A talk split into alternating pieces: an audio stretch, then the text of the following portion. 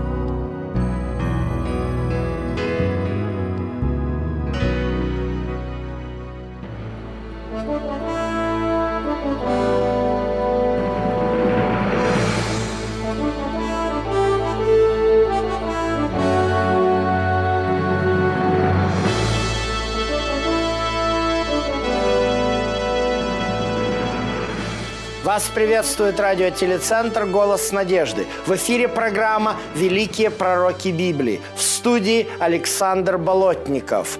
Их называли большими пророками – Исаия, Еремия и Иезекииль, авторы самых больших книг Священного Писания, трудно понимаемых современным читателям, однако без которых настоящий облик Библии невозможен. Передача Третье. Иезекииль, пророк, изгнанник. Вопрос о справедливости Божьей особенно остро стоит в последнее время. Да, действительно, для многих людей чтение Ветхого Завета представляет особую трудность, потому что в нем, как они считают, Бог постоянно призывает людей к войне. Бог является судьей – более того, даже в истории христианства, самый ранний период развития церкви, был такой человек по имени Маркион, который предположил, что Бог Ветхого Завета и Нового Завета – это два разных Бога. Бог Ветхого Завета это судья, воинствующий, наказывающий, а Бог Нового Завета – это добрый и любящий Иисус Христос. Очень часто цитируются эти тексты, которых Бог приказывает убивать. Так, например, цитируется книга пророка Иезекииля, 9 глава, где Бог говорит, «Да не жалеет око ваше, не щадите старика, юношу, девицу, младенца, жен, бейте до смерти». О чем же говорит здесь книга пророка Иезекииля? Как разобраться с нам в этой ситуации? Конечно же, хочу заметить, Прежде всего, когда мы встречаемся с такими текстами, где Бог повелевает человеку убивать, их невозможно стричь под одну гребенку. Их невозможно и нельзя мерить общим аршином. Каждая история Библии уникальна и заслуживает отдельного анализа. И поэтому я приглашаю сегодня посмотреть и разобраться, что же происходит в книге пророка Иезекииля. Мы опять здесь сталкиваемся с видением, которое Иезекииль видит славу Божью – и оно начинается в восьмом, восьмой главе. И было в шестом году, в шестом месяце, в пятый день месяца сидел я в доме моем, и старейшины иудейские сидели перед лицом моим. Это очень интересное вступление. Проходит эти сначала 390 дней, потом 40 дней, когда Иезекииль изображает из себя осажденный город и несет символически беззаконие сынов Израиля и сынов Иуды. Однако же, в отличие от ситуации внутри Иерусалима, где пророка Еремию все отвергают, бросают его в темницу, а потом в э, яму с водой – на старейшин плененных иудеев, это производит, по-видимому, какое-то действие. То, что делает Языкиль. Они приходят домой к Языкилю, чтобы понять, какова воля Божья. И здесь опять Языкиль попадает в пророческое видение – вот подобие мужа как бы огненное, описывает нам позже Иезекииль. Простер он как бы руку и взял меня за волосы головы моей – Опять мы видим, как Языкиль постоянно употребляет выражение «как бы», «подобие». Он до конца не может описать всю небесную реальность этих небесных э, ангелов, которые дают ему и сообщают видение Божие. Но в любом случае его переносят в видении в Иерусалим – и он оказывается в храме Божьем, у ворот Божьих, где поставлен идол ревности, третий стих 8 главы, возбуждающий ревнование. Мы уже говорили об этом идоле. Его когда-то поставил царь Манасия. Это был идол Астарты, возбуждающий ревнование Божье – Почему ревнование? Мы тоже говорили. Мы говорили о том, что первая заповедь говорит однозначно, да не будет у тебя других богов пред лицом моим. Поэтому, когда Манасия ставит идола, что фактически оскверняет храм, это вызывает ревность Божью, потому что в данном случае наглядно демонстрирует, как его народ занимается прелюбодеянием, служа Астарте. Несмотря на то, что святое святых Иерусалимского храма остается нетронутым, здесь, в восьмой главе, нам записано, и сказал мне, «Сын человеческий, видишь ли ты, что они делают? Какие мерзости великие делает Дом Израилев здесь, чтобы я удалился из святилища моего?» То есть что происходит здесь? В книге Иезекииля, 8 глава, 6 текст. Бог констатирует печальный факт. Факт того, что человек своими действиями может изгнать его. Потому что он, Бог, себя не навязывает никому. И если человек делает такие богопротивные вещи, он просто удалится из святилища своего. И мы увидим, как это происходит дальше. Но Господь продолжает показывать Языкилю в видении, описанному в 8 главе его книги, еще большие мерзости. Прокопай стену. Посмотри, что они делают, что во святилище происходит. В комнатах висят изображения нечистых животных, гадов. Это, конечно же, нарушение, прямое нарушение второй заповеди, запрещающей поклоняться и изображать что-либо из э, живущих на небе вверху, на земле внизу и под водой ниже земли. Что дальше происходит?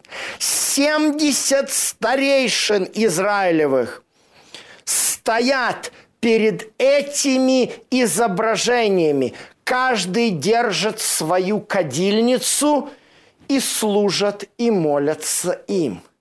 Сколько осталось в Израиле – одно колено Иудина и маленькое колено Вениаминова. И 70 старейшин из этого небольшого остатка израильского народа каждый молится какому-то идолу. И где? Внутри самого храма. Что может быть хуже?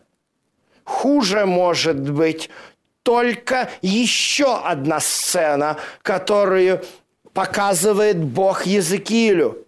Женщины сидят и плачут по Фамузе, тоже на территории храма.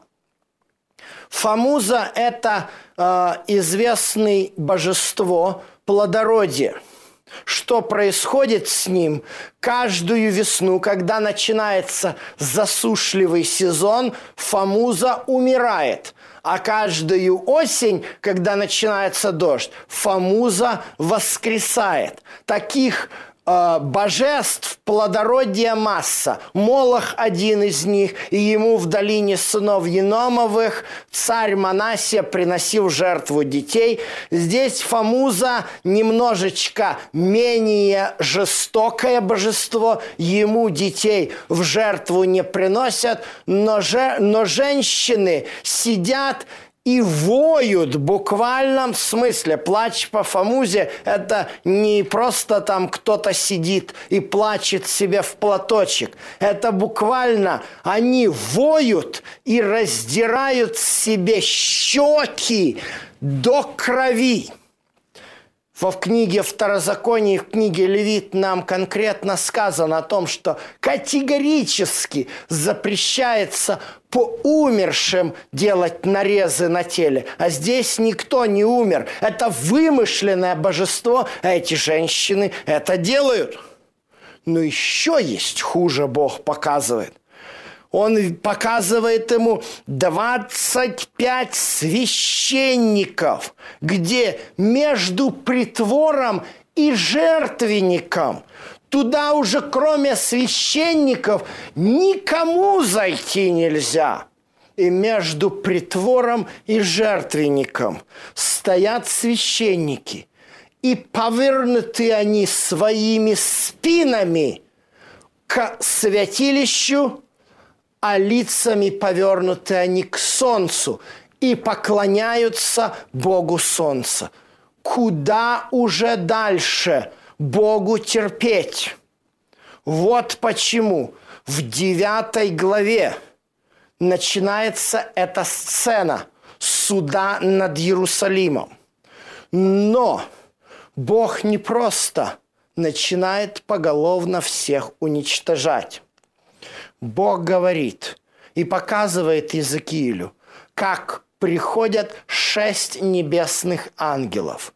И среди них один особый с прибором писца. Слава Божья! Весь этот антураж божественной колесницы останавливается посреди святилища. И этот с прибором писца подходит к престолу. И ему дано задание. Да, пусть каратели города пройдут по нему, звучит очень-очень-очень серьезно.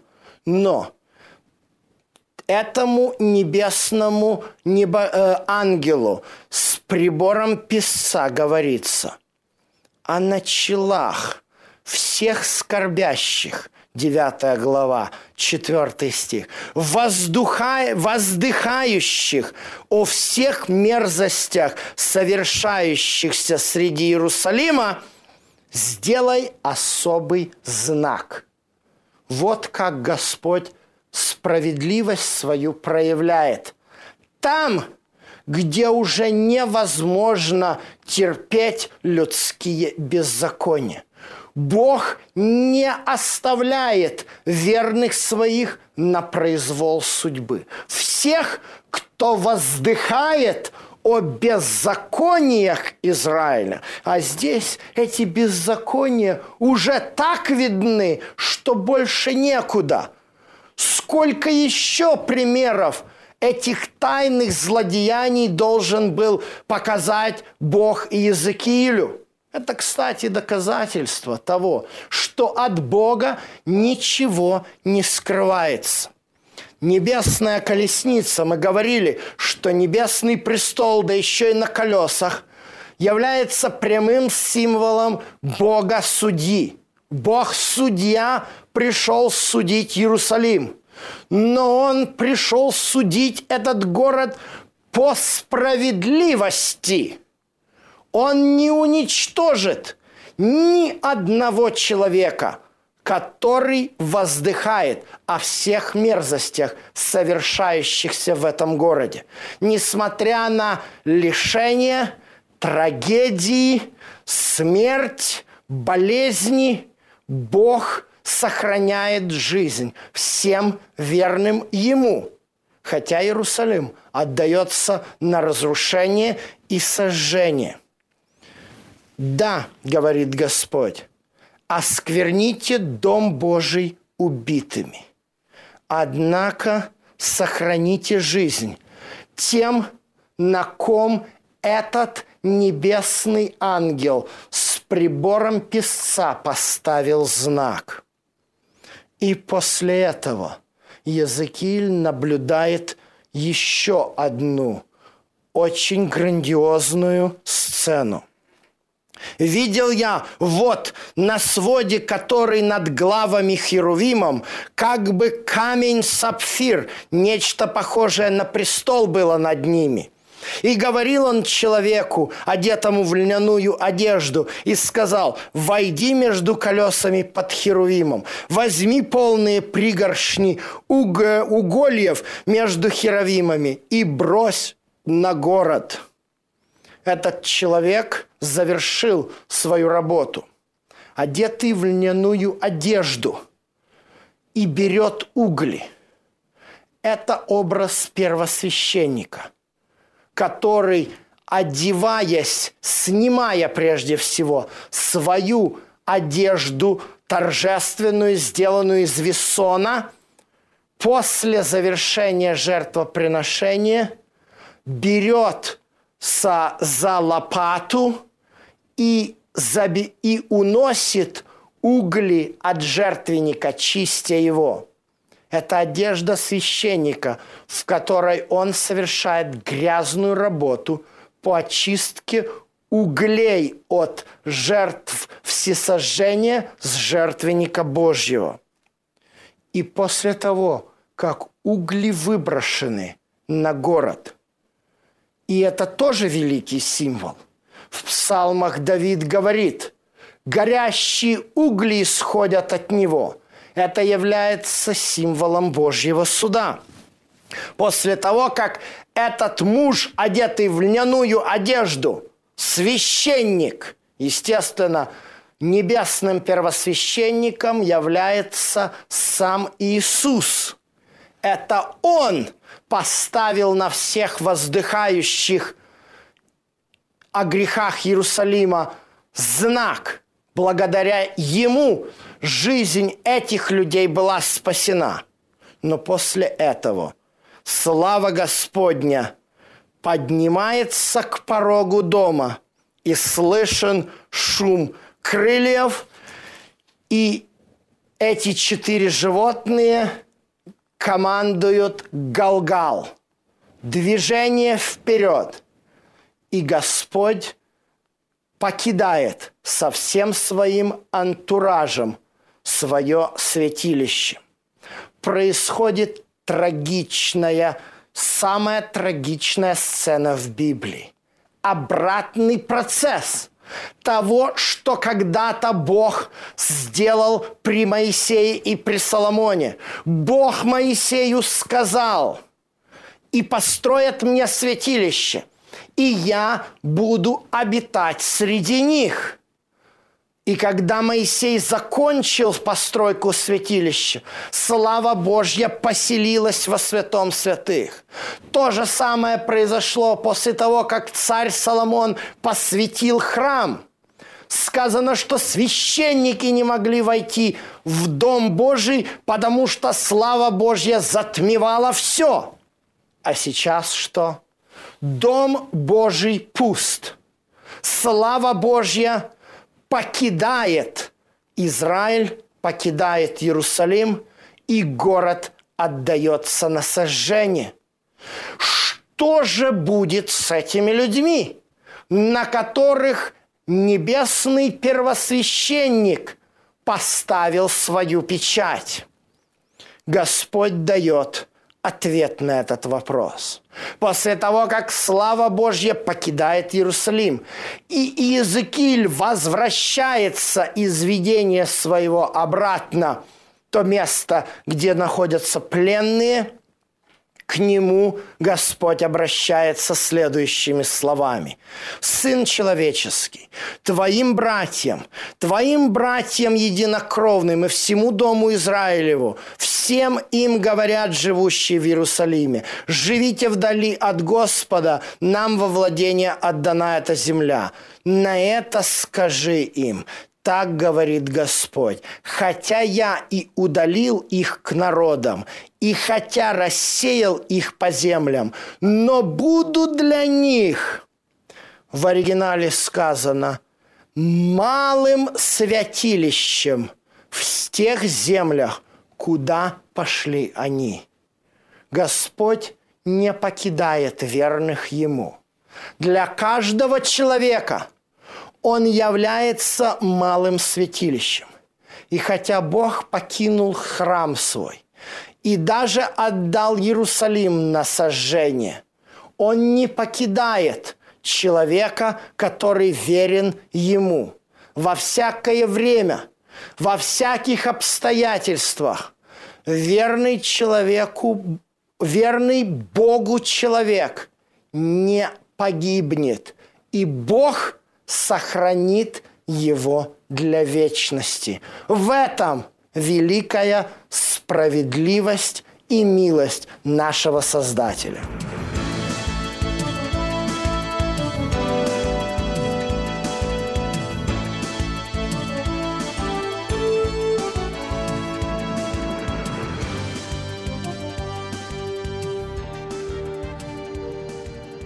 Дорогие друзья, вы можете оставить свои сообщения через WhatsApp и Viber по номеру плюс 7 915 688 7601 или позвонить нам на бесплатную линию, которая работает на территории Российской Федерации. Номер 8 800 100 ровно 1844. 8 800 100 ровно 1844.